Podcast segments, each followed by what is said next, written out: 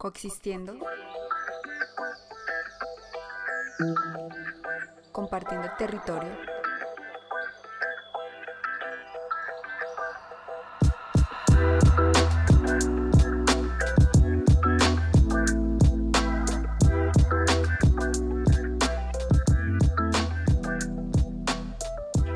Segundo episodio continuamos en el sur del continente suramericano. En esta ocasión tenemos la suerte y el gusto de tener como invitado a Mauro Lucherini, amante de las cumbres de los Andes.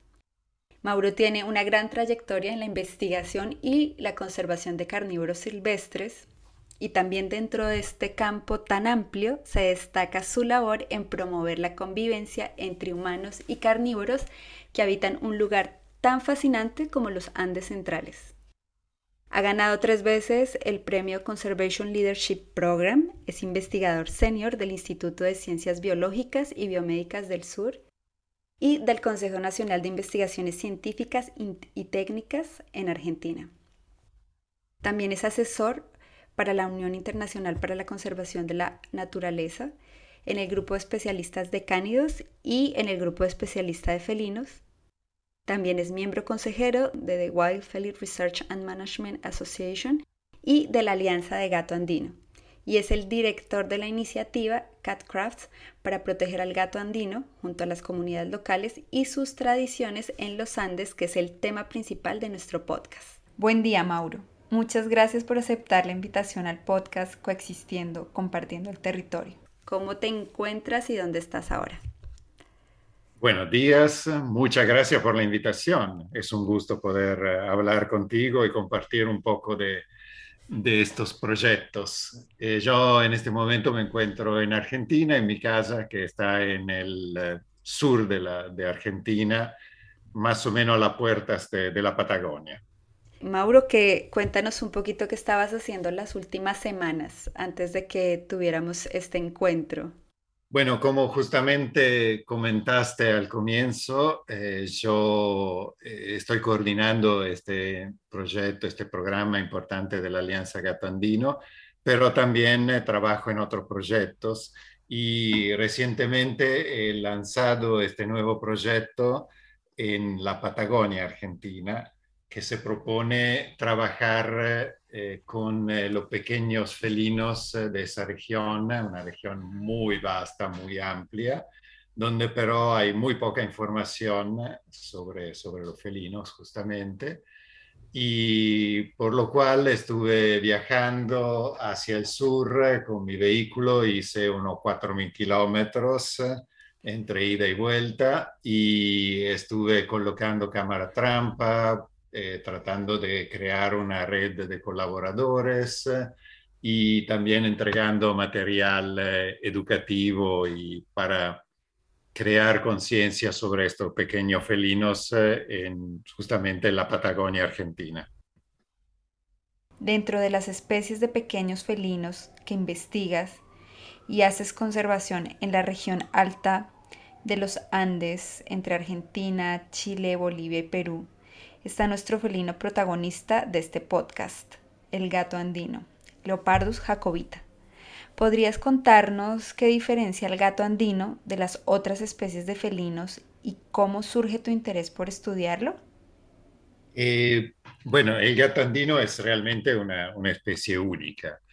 Eh, es eh, un pequeño felino del tamaño más o menos de un gato común, que pero se encuentra casi solo eh, en, eh, en, las regiones altoandinas, como justamente estaba diciendo, y eh, en una parte de la, de la, estepa patagónica, la parte más septentrional de la estepa patagónica.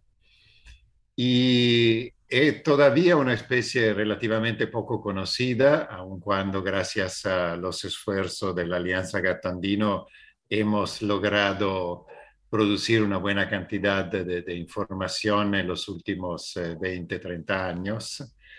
Y mm, justamente mi eh, interés a trabajar con esta especie surgió eh, durante, cuando tuve la oportunidad de viajar a Argentina a comienzo de los años 90 y participar a unas expediciones que fueron a la región altoandina. Y ahí por primera vez, eh, a pesar de que yo siempre estuve interesado en lo carnívoro y siempre me gustaron los felinos, por primera vez escuché hablar de este gato. Y bueno, al escuchar que vivía en estas regiones y que nadie sabía prácticamente absolutamente nada de la especie, dije, uy, qué lindo que sería poder eh, trabajar con el gato andino.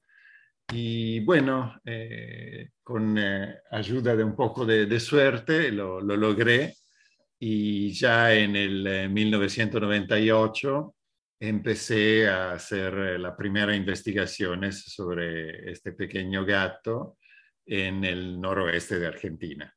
¡Wow! Llevas cerca de tres décadas de trabajo consagrado a estudiar al gato andino. Increíble.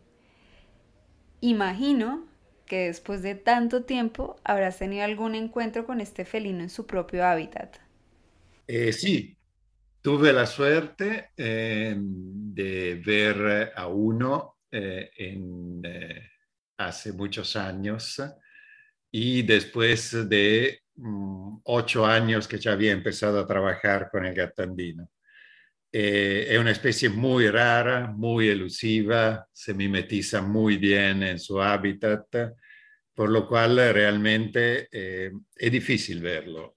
hasta nosotros, eh, los miembros de la Alianza Gatandino que hemos trabajado con esta especie, eh, hay pocos de nosotros que han tenido la suerte de poder observarlo y yo tuve la posibilidad de, estar muy cerca y de mirarlo por eh, unos 20 minutos tranquilamente porque el gato se quedó tranquilo enfrentándome, mirándome, pero sin ninguna intención de irse, posiblemente porque estaba con una presa que había matado eh, hacía poco, supongo.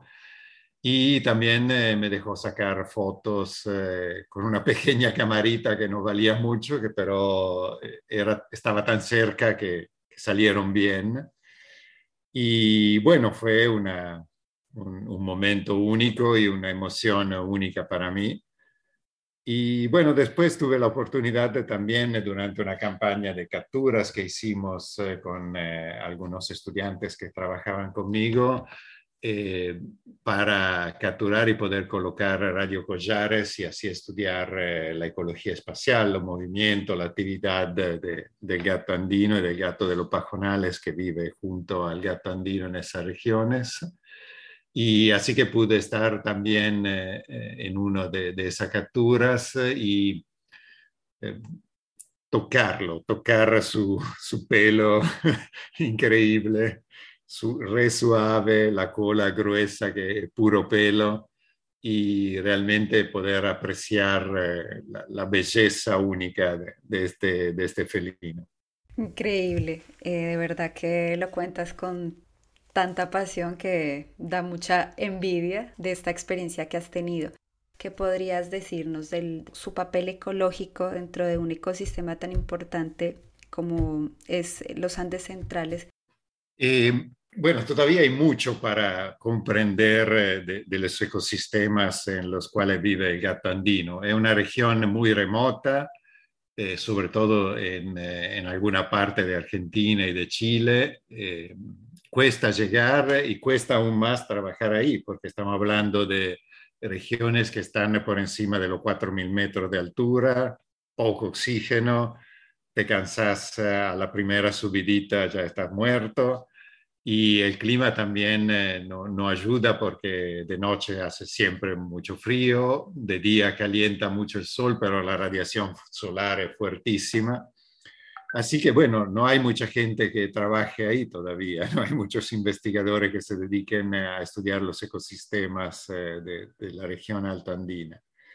Pero lo que sabemos eh, es que es una región eh, donde no hay una gran biodiversidad, pero hay una gran cantidad de endemismos, es decir, de especies que se encuentran únicamente ahí, que pueden vivir solo ahí. Y una de estas es el gatandino hay otros carnívoros que viven con el gato andino en esa región, el gato de los pajonales que ya mencioné, el puma, el zorro pulpeo, pero el gato andino es eh, la única especie de carnívoro que vive, que vive casi únicamente ahí y que está fuertemente especializado para este tipo de ambiente. Y seguramente tiene un papel importante en lo que es eh, la dinámica poblacional de su presa principal, que es el chinchillón, también conocido como vizcacha de montaña, que es un roedor eh, de tamaño bastante grande, parecido a una, liebre. Eh, recuerda un poco una liebre gorda con, mucho pelo.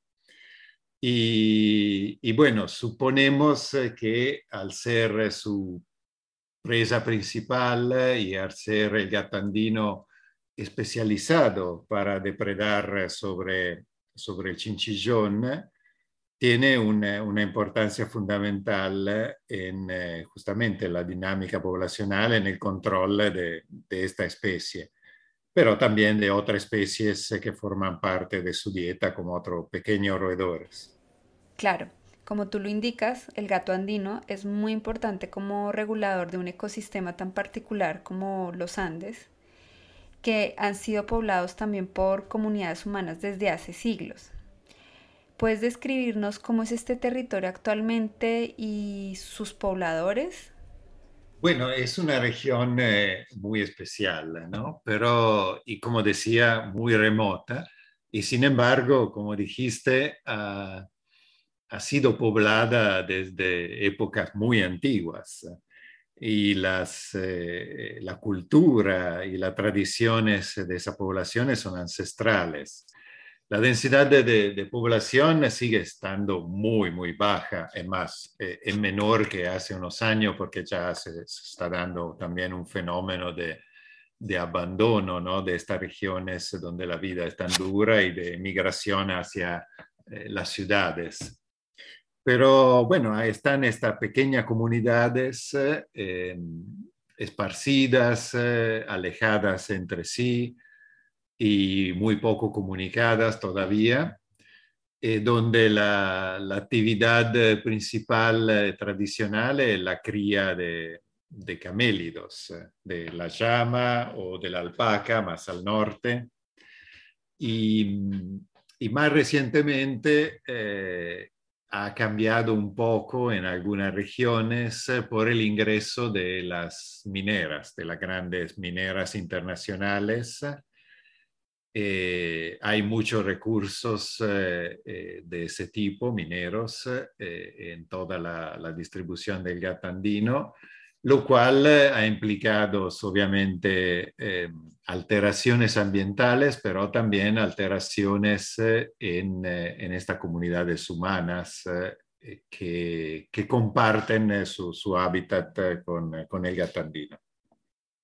Cuando nos hablas de alteraciones humanas, supongo que también hablas acerca de las actividades económicas que se dan en esta zona, como la ganadería. ¿Esta actividad en particular afecta de alguna manera al gato andino?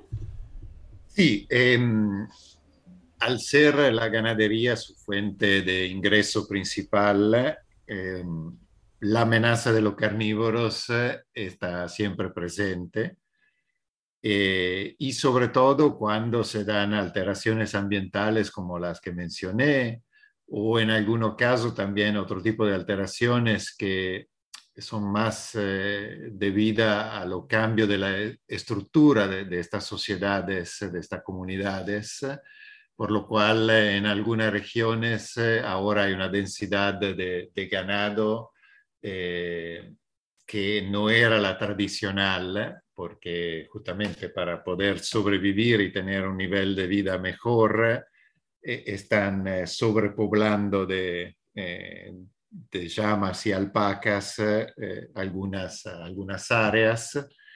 Y bueno, en esas condiciones es bastante normal que haya depredación por parte de los carnívoros y en particular por parte del puma y del zorro culpeo, que al ser una especie de zorro bastante grande también puede atacar las crías de llama y de guanaco y de, perdón, y de alpaca. Y bueno, en este contexto, un poco se da la, la, situación de que todos los carnívoros se ven en forma negativa. Y eh, algunos de los pobladores con los cuales eh, hemos hablado eh, consideran también que el gato andino puede depredar en, la cría de llama o la cría de, cabra. Y es algo que mm, no, no, podemos excluir, aun cuando no hay ningún registro certero de que eso pase. Pero bueno, eh, la realidad es que eh, hay una, una, actitud, una percepción y como consecuencia una actitud hacia los carnívoros negativa, generalizada en estas comunidades por lo cual, eh, cuando, se da, cuando se acerca un puma o se dan casos de depredación, hay medidas de represalia por parte de, del hombre y muchas veces eh, los gatandinos quedan eh, involucrados. Y bueno, no es lo mismo, aun cuando es siempre triste que se mate un puma o un zorro, no es lo mismo que se mate un zorro que tiene una capacidad eh, reproductiva mucho mayor que un gato andino, que justamente un pequeño felino como el gato andino que está amenazado. Eh, aún eh, pequeñas pérdidas en su población pueden ser importantes para, para el gato andino. Justamente, Mauro, para evitar la muerte del gato andino y promover la convivencia entre las comunidades rurales de la región alto andina. Uno de los programas que crea la organización Alianza Gato Andino es la iniciativa CatCrafts. ¿Puedes contarnos cómo surge esta iniciativa? ¿Cómo ha sido el proceso de establecerla y actualmente en qué momento se encuentra?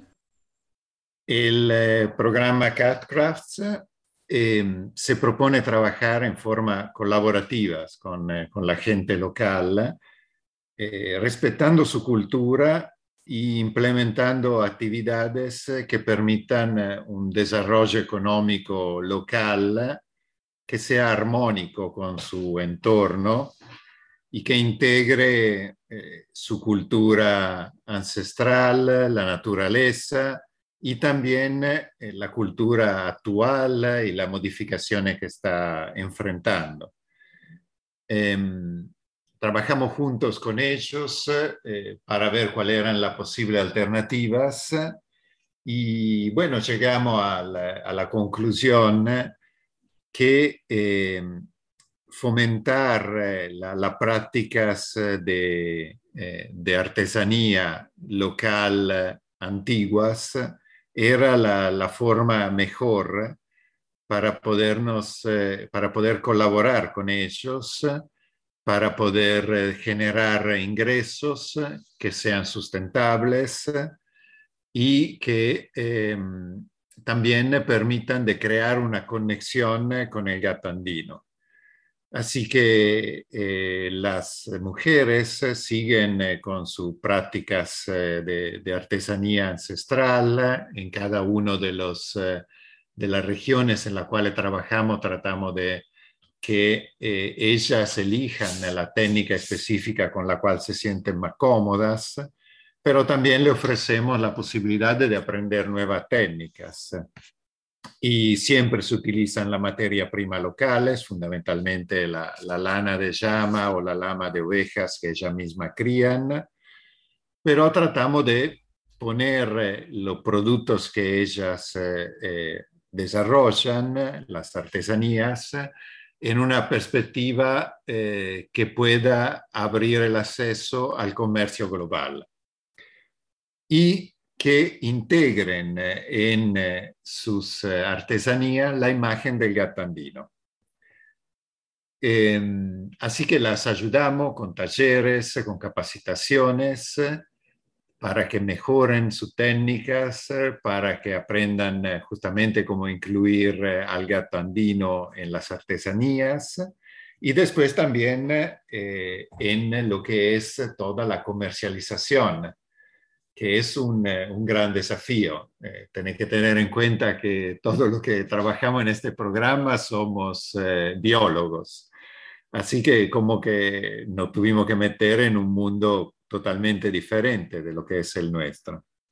Pero bueno, está funcionando y cuando sentimos, escuchamos a una de las mujeres que trabajan con nosotros que dicen que se siente orgullosa de saber que está haciendo algo para su tierra y que finalmente aprendió a conocer eh, el gato andino y que siente que está contribuyendo a que no desaparezca, uno realmente tiene una, gran satisfacción porque ve que estas mujeres eh, que estamos capacitando, que estamos empoderando en cierta forma, eh, están transformándose en eh, embajadoras del gato andino con sus mismas comunidades, con el público con el cual entran en contacto cuando van a vender su artesanía.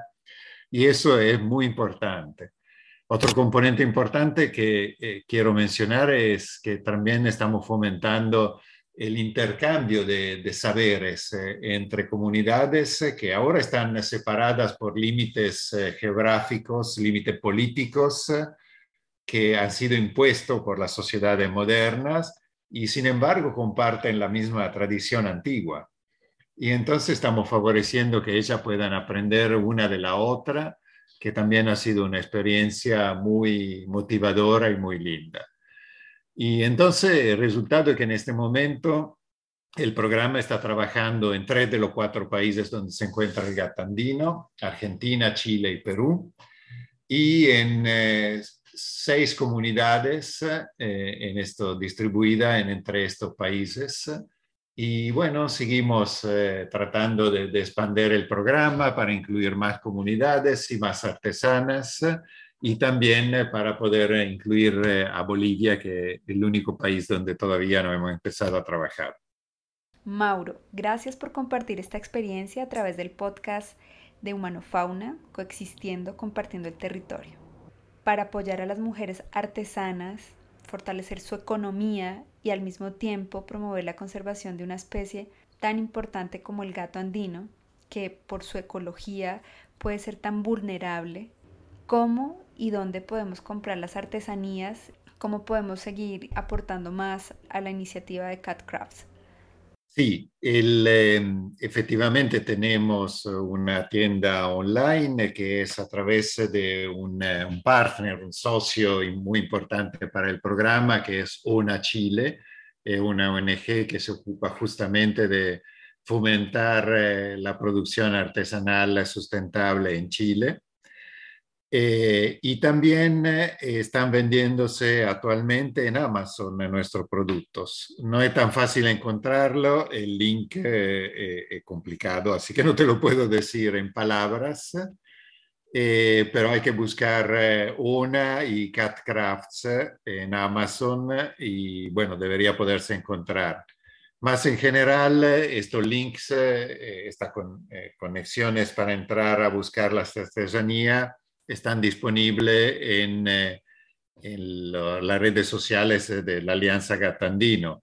Eh, hay un sitio que www.gatandino.org y también estamos eh, en Instagram como alianza-gato-andino.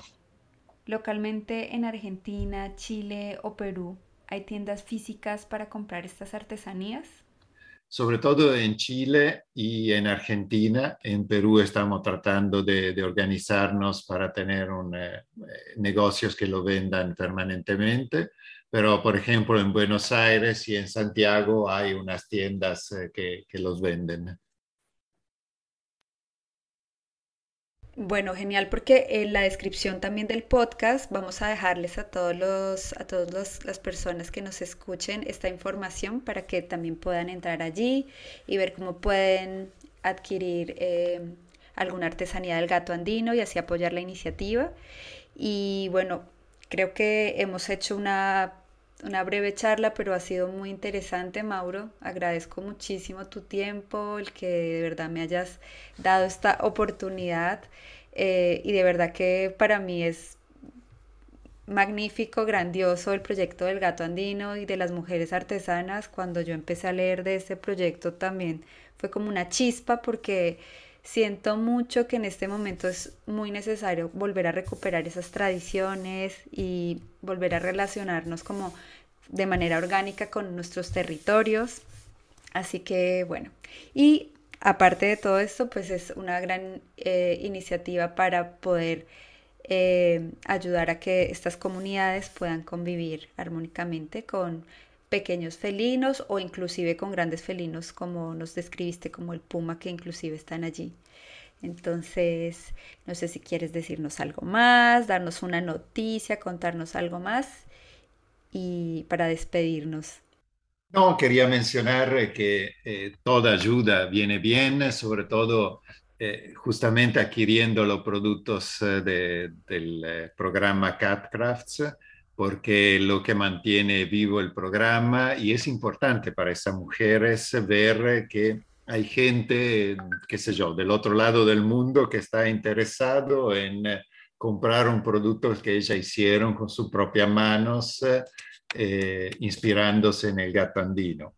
Es un, punto, un punto clave ayuda a mantener su motivación y también a mantener la motivación nuestra, porque no es una especie fácil con la cual trabajar, no es fácil conseguir eh, fondos porque a pesar de ser una especie amenazada de extinción, no tiene el público y no tiene el, em, el apoyo de tanto de las redes sociales como el tigre o el león Así que todo tipo de ayuda es importante y muy bienvenido. Así que también eh, gracias eh, a vos eh, por, por interesarte en el proyecto y por esta posibilidad de hacerlo conocer.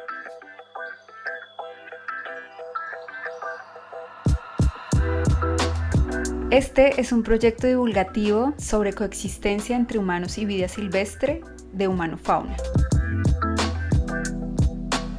Síguenos en nuestras redes sociales Instagram, Facebook y Twitter. Este podcast hace parte de la familia de Ciencia y Medio Ambiente de Podcastide. Disfruta nuestro podcast y compártelo. Y recuerda, interactúa positivamente con la vida silvestre.